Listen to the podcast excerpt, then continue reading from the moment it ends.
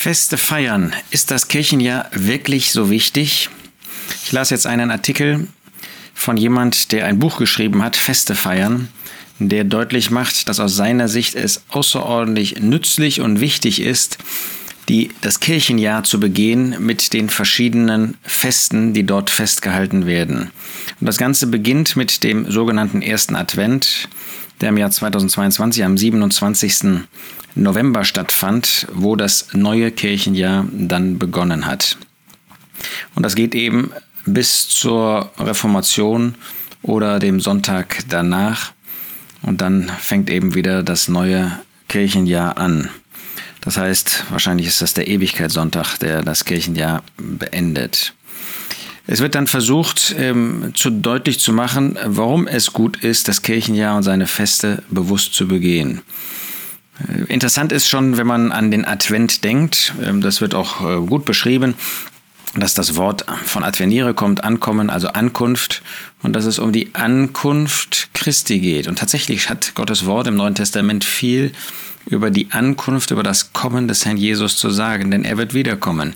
Dieses zweite Kommen des Herrn Jesus, das erste fand ja vor ähm, gut 2000 Jahren statt, das zweite Kommen ähm, hat zwei Phasen. Die erste Phase ist, dass er zur Entrückung kommen wird, 1. Thessalonicher 4 und Johannes 14. Da wird er kommen und wird nicht gesehen werden von den Menschen, sondern wird in die Wolken kommen und wird uns dort persönlich in Empfang nehmen, alle diejenigen, die an den Herrn Jesus glauben. Nicht eine Elite oder dergleichen, sondern alle, die an den Herrn Jesus glauben, die den Herrn Jesus als Retter angenommen haben, die wird er in Empfang nehmen.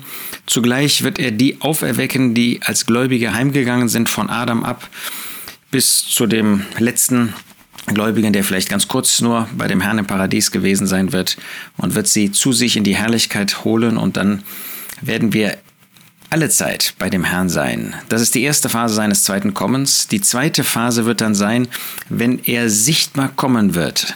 Auch diese zweite Phase seines zweiten Kommens hat wieder zwei Teile. Das erste ist Johannes äh, Offenbarung 19, wo er kommen wird, um Krieg zu führen. Das heißt, es wird natürlich kein langer Krieg sein.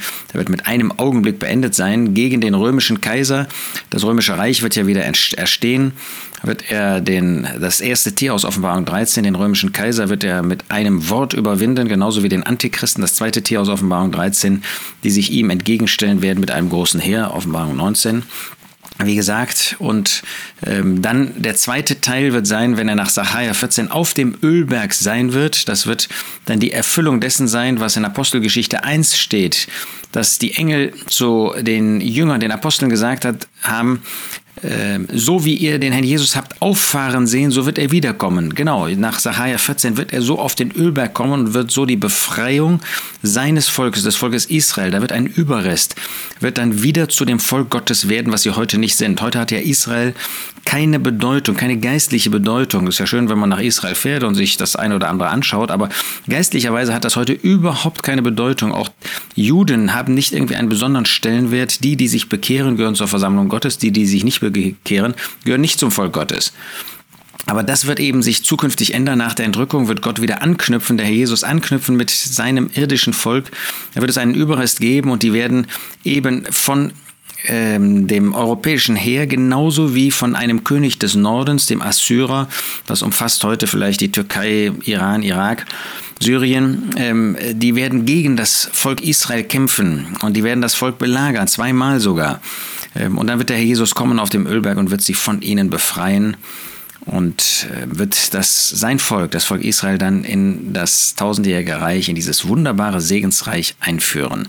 Das ist also in Wahrheit der Advent, der wahre Advent, wo der Herr Jesus auf diese Erde kommen wird. Wir warten darauf, auf beides. Wir warten auf die Entrückung, freuen uns, das ist die christliche Hoffnung, das kann heute sein. Haben wir heute schon daran gedacht? Wartest du wirklich so mit Ausharren, mit Freude auf das Kommen des Herrn Jesus?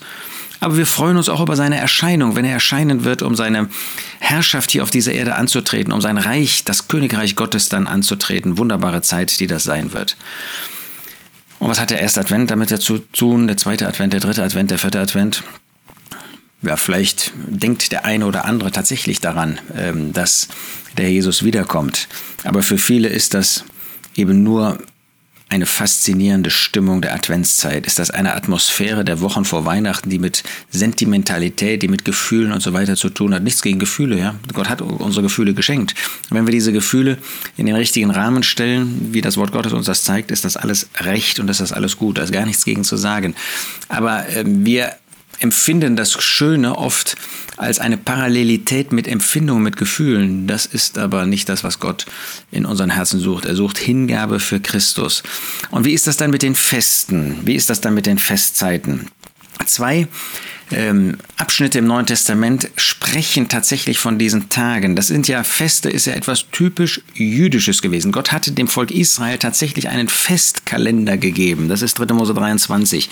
Das begann mit dem Passafest und das endete mit dem Laubhüttenfest. Sieben Feste, abgesehen von dem Sabbat, der jeden Samstag, in jedem letzten Tag der Woche eben stattgefunden hat, hat er ihnen außerdem noch diese Festzeiten gegeben. Es ist etwas Jüdisches und das ist ganz faszinierend, dass die Christenheit gerade zu solchen jüdischen Elementen immer mehr, immer stärker zurückgekommen ist. Nicht nur ein Gotteshaus, nicht nur Kleider, die dann Priester und Pastoren und was weiß ich tragen, äh, sondern das gesamte die ähm, Handeln, ähm, die gesamten Gebote, die man sich aufstellt, wovon ja so Gesetzen in Gottes Wort für die Christen gar keine Rede ist, das ist alles typisch jüdisch geprägt. So auch die Feste, die jetzt wieder hochgehalten werden und die absolut nicht christlich sind, sondern jüdisch. Und das wird an der Bemerkung zum Beispiel in Kolosser 2, Vers 16 bis 18 deutlich. Da sagt der Apostel zu den Kolossern, so richte euch nun niemand wegen Speise oder wegen Trank oder hinsichtlich eines Festes oder Neumondes oder von Sabbaten. Auf den ersten Blick hat man ja den Eindruck, man richte euch nicht, wenn ihr das haltet. Aber das Gegenteil ist gemeint.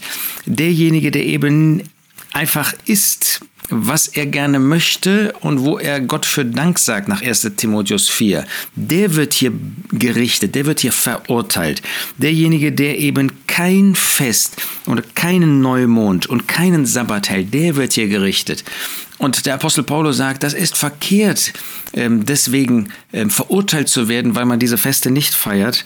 Denn diese Feste im Alten Testament, diese Speisevortriften, diese Trankvorschriften, die waren doch, Vers 17, ein Schatten der zukünftigen Dinge. Der Körper aber ist der Christus. Wir haben doch die Wirklichkeit jetzt in der Person des Herrn Jesus. Wir brauchen diese Schatten nicht mehr. Wir haben das, was Wirklichkeit ist. Also brauchen wir keinen Festkalender, brauchen keine Festzeiten. Nichts dagegen, ja, wenn man sich an Weihnachten als Familie trifft, gar nichts dagegen einzuwenden.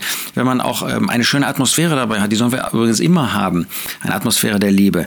Aber diese Feste selbst, die haben nicht nur keine Bedeutung, sondern Jetzt kommt er hinzu, niemand bringe euch um den Kampfpreis, der seinen eigenen Willen tut, in Demut und Anbetung der Engel, indem er auf die Dinge eingeht, die er nicht gesehen hat, grundlos aufgebläht von dem Sinn seines Fleisches und nicht festhalten das Haupt. Wenn ich mich an diesen Dingen festhalte, halte ich gerade nicht das Haupt, das ist Christus, das Haupt der Versammlung der Kirche der Gemeinde Gottes, halte ich gerade ihn nicht fest, sondern halte mich mit irdischen, mit weltlichen Dingen auf, die nicht nach Gottes Gedanken Gedanken für unsere christliche Zeit sind. Das wird noch stärker im Galaterbrief erörtert.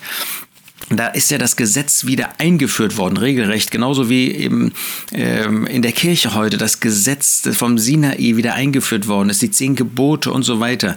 Und Paulus sagt den Galatern, ich, ich verzweifle geradezu an euch, ja, ihr habt alles das aufgegeben, was ich euch gesagt habe und nehmt wieder das ein hinein, was gerade nicht christlich ist. Er sagt zu ihnen, Galater 4, Vers 8, damals freilich, als ihr Gott nicht kanntet, sie waren Heiden, sie waren Nationen, wir kommen auch daher, dientet ihr denen, die von Natur nicht Götter sind, die nicht wirklich Gott sind. Ja, das war der heidnische Götzendienst, der heute noch in vielen Ländern auch vorherrscht. Jetzt aber, da ihr Gott erkannt habt, vielmehr aber von Gott erkannt worden seid, wie wendet ihr euch wieder um zu den schwachen und armseligen Elementen, denen ihr wieder von neuem dienen wollt? Das Einrichten vom Gesetz, das Einrichten von diesen Festzeiten, von diesen Festen sind also ist nicht irgendwie eine Spielerei, ist nicht was Nettes und ah, kann man ja kann man ja mal drüber hinwegsehen, sondern es sind schwache und armselige Elemente, denen ihr von neuem dienen wollt. Ja, dieses Begehen dieser Feste, da dient man, da ist man wie ein ähm, jemand, der Sklave ist von diesen Dingen. Ihr beachtet Tage und Monate und Zeiten und Jahre. Ihr wollt Feste feiern, ihr wollt ein Kirchenjahr begehen gehen, da sagt ihr, beachtet Tage, Monate, Zeiten und Jahre. Ich fürchte um euch, dass ich etwa vergeblich an euch gearbeitet habe. Sehen wir, wie scharf Paulus das verurteilt? Ich sage nochmal, dass wir Weihnachten nutzen, um als Familie zusammen zu sein und meinetwegen auch, um als Gläubige zusammen zu sein. Wir haben jeden Tag haben wir Anlass, ähm, Gott zu danken, Gott zu loben, eine gute, eine friedliche, eine freudige Atmosphäre als Gläubige zusammen zu haben, auch als Familie. Aber das als eine Regelmäßigkeit einzurichten, feste, das ist armselig, das ist ähm, irdisch, das ist weltlich. Und lasst uns diese Dinge klar sehen, denn sie äh, können sich so, so schnell einschleichen bei uns und dann genau zu dem führen, was es bei den Galatern geführt hat. Nein, lasst uns Christus festhalten, lasst uns ein Leben mit ihm führen. Das ist es, was Gott wünscht. Das ist Gott, das, was Gott uns auch zeigt in seinem Wort. Wir haben den Körper, wir haben die Wirklichkeit, wir haben Christus. Wir brauchen nicht diese armseligen Elemente. Ja, Gott hat uns zwei sichtbare Dinge gegeben für unser Leben hier auf dieser Erde. Das ist die Taufe, um uns auf die Seite von Christus zu stellen. Das ist das Brotbrechen, das Essen von dem Brot und das Trinken von dem Kelch. Und das wollen wir nach Gottes Gedanken an jedem ersten Tag der Woche auch tun, zu seiner Freude. Ansonsten wollen wir mit dem Herrn Jesus leben. Das ist das, was das Christenleben antreibt, was es ausmacht. Und das, was uns Freude gibt, ihm in Treue nachzufolgen. Das wünsche ich und mir und uns allen.